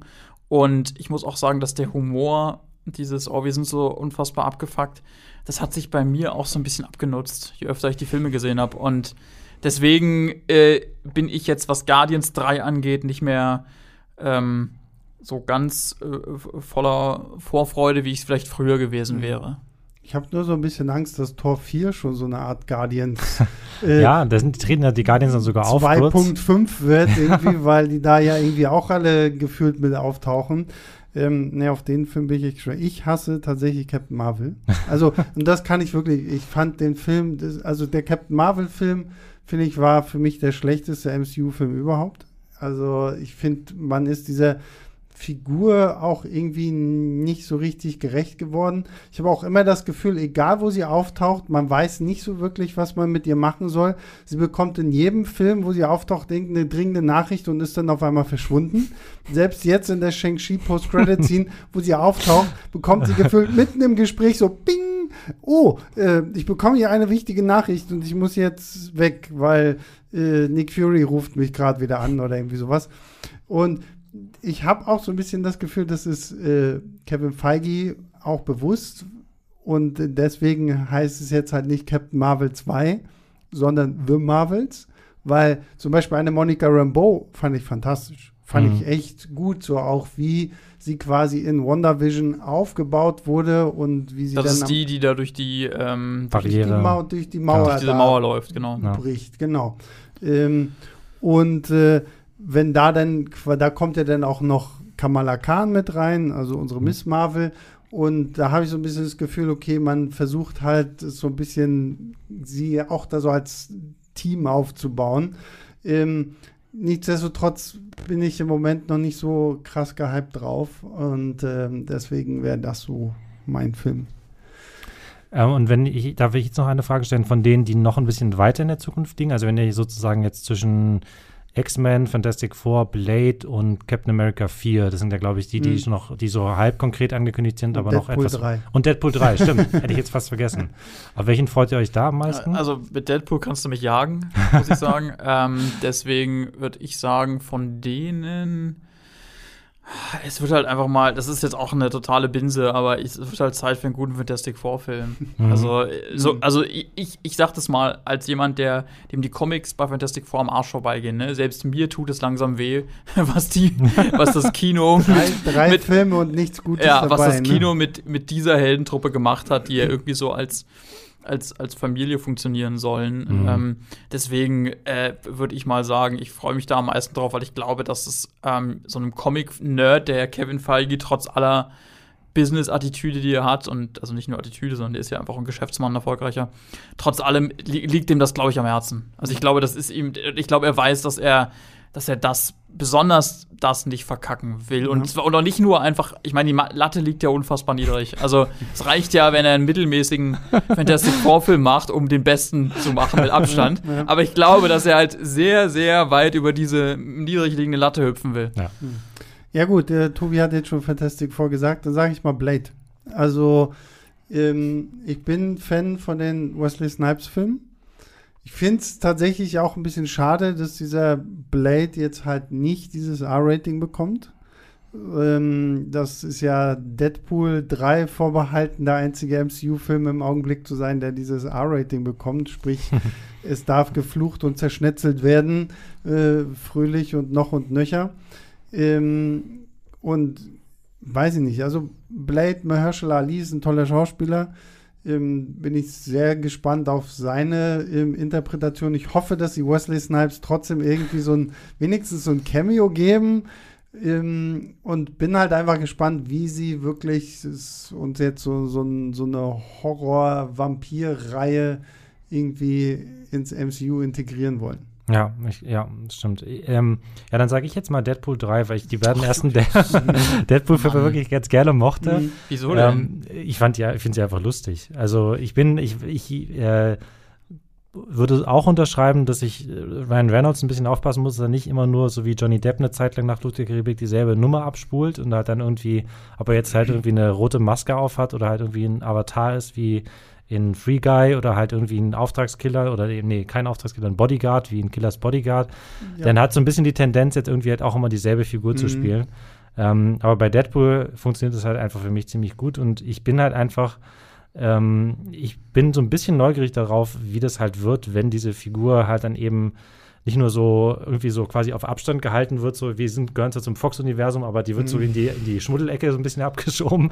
Ähm, und es gibt dann irgendwie so einen kleinen Cameo oder sowas, und, sondern halt, wenn idealerweise oder vielleicht tatsächlich irgendwann echte, irgendwie, keine Ahnung, Captain Marvel und Captain America und was weiß ich, noch irgendjemand auf Deadpool halt irgendwie treffen, Spider-Man. Spider-Man, Spider ja. auch Deadpool. Aber ja. ich glaube, das können wir vergessen, Leute. Also ich, ich kann mir nicht vorstellen, dass so ein, also ich meine, wir reden hier von, von Disney, zu dem ja jetzt Fox gehört und die Marvel-Studios schon länger. Die werden doch nicht das Image ihrer Saubermann-Superhelden mit, mit einem wirklich, also mit einem mit einer Kombination aus diesem äh, verruchten Deadpool versauen. Ja, aber verrucht. Also das, wenn Deadpool das, ist ja auch nicht man muss, man halt muss, Ja, aber ich glaube, du musst halt auch gucken, klar, es ist jetzt erstmal so, so ein bisschen so, so, so ein Gamble zu sagen, okay, wir packen Deadpool 3 jetzt quasi ins MCU. Nichtsdestotrotz glaube ich, gerade wenn man auch so ein bisschen in Richtung DC schmult, ähm, sieht man ja auch, okay, da kommen halt auch Filme an, die vielleicht ein bisschen mal was anderes sind. Mhm. Und ich glaube, du kannst Deadpool am Ende trotzdem auch immer noch gut irgendwie ins MCU einbinden, weil das MCU wird sich auch irgendwie weiterentwickeln müssen, vielleicht auch in einem bestimmten Grad erwachsener werden als das, womit wir jetzt so aufgewachsen sind, weil natürlich auch das Publikum so ein bisschen damit aufgewachsen ist. Und mhm.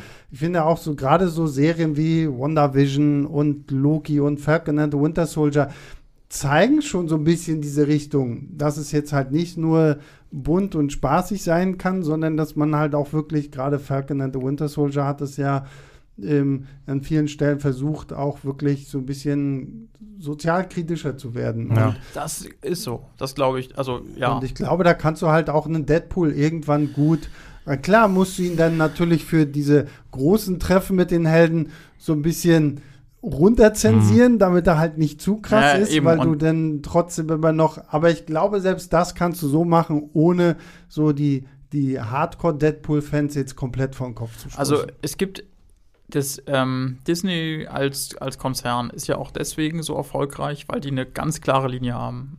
Das ist das Familienfreundliche. Das zieht sich einfach durch mhm. bei denen. Das ist im ähm, Unterschied zu anderen Filmstudios, für jeden verständlich, der auch gar nicht so viel vielleicht mit Filmen zu tun hat. Die wissen alle, das ist ein Disney-Film und am Ende wird alles gut.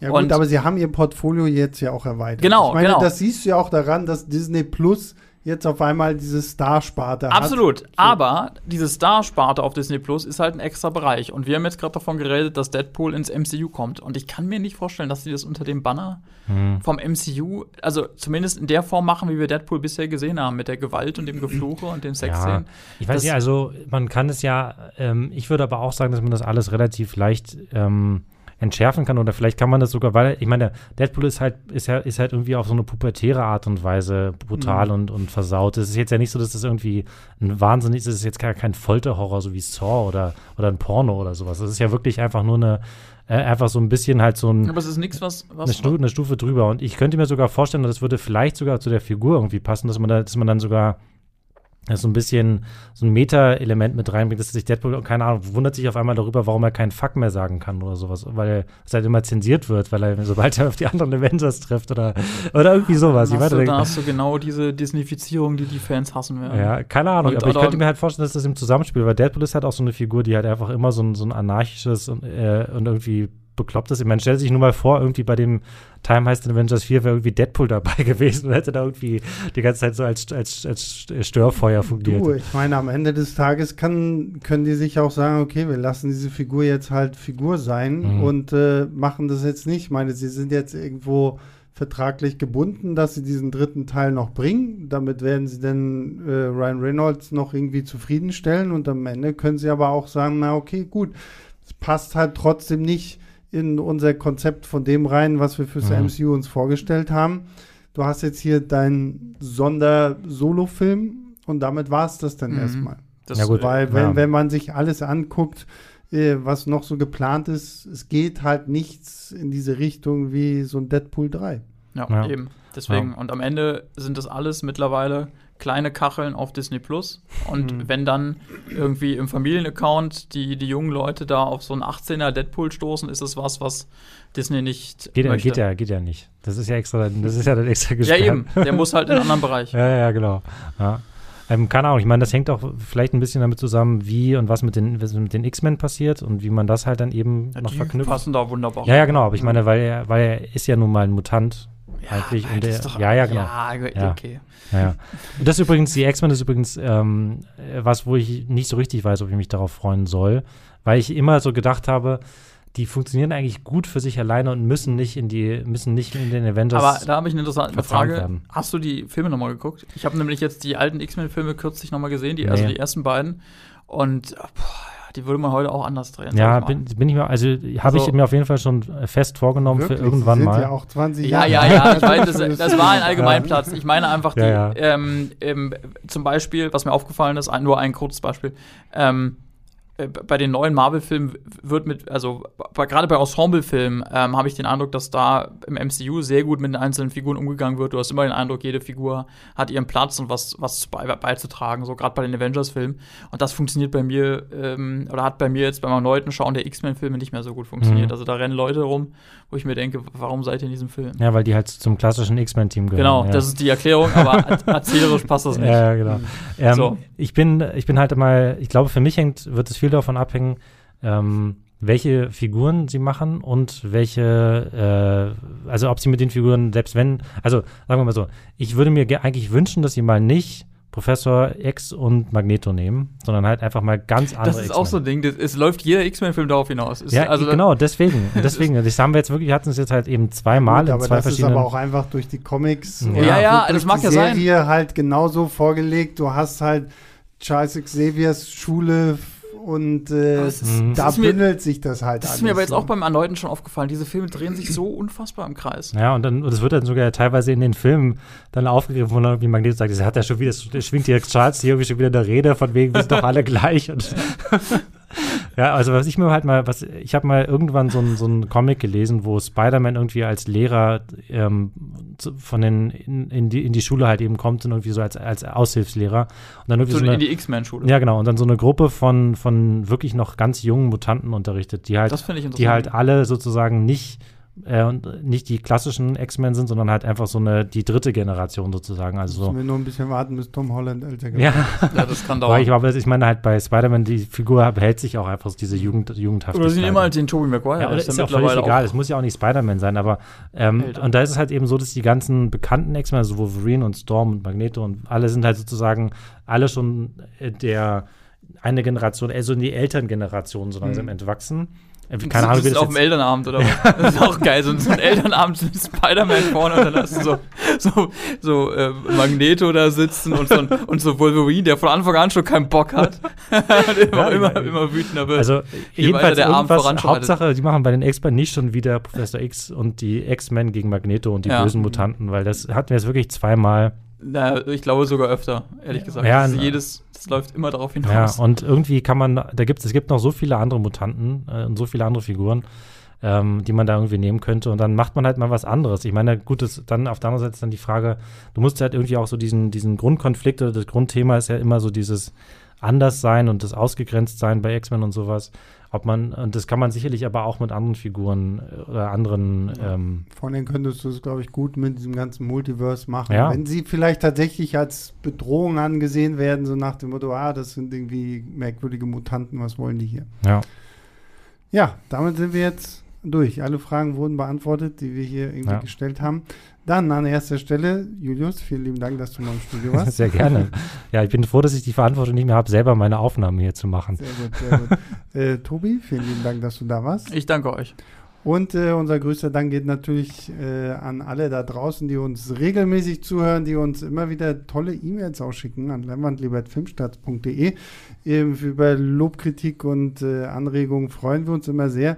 Und ich freue mich jetzt ganz besonders, schon mal einen Spoiler für nächste Woche zu machen, denn wir reden endlich über Dune. Ja, und Julius wird auch mit dabei ja, sein. Ihr hört wir sind äh, sehr gespannt. Julius dann auch wieder. Wir, ähm, oh Gott, es ist so faszinierend. Wenn wir jetzt diese Aufnahme hier gerade noch machen, haben wir den Film noch nicht gesehen. Wenn ihr aber diese Aufnahme hört, dann haben wir ihn schon gesehen. Mhm. Das ist sehr, sehr aufregend.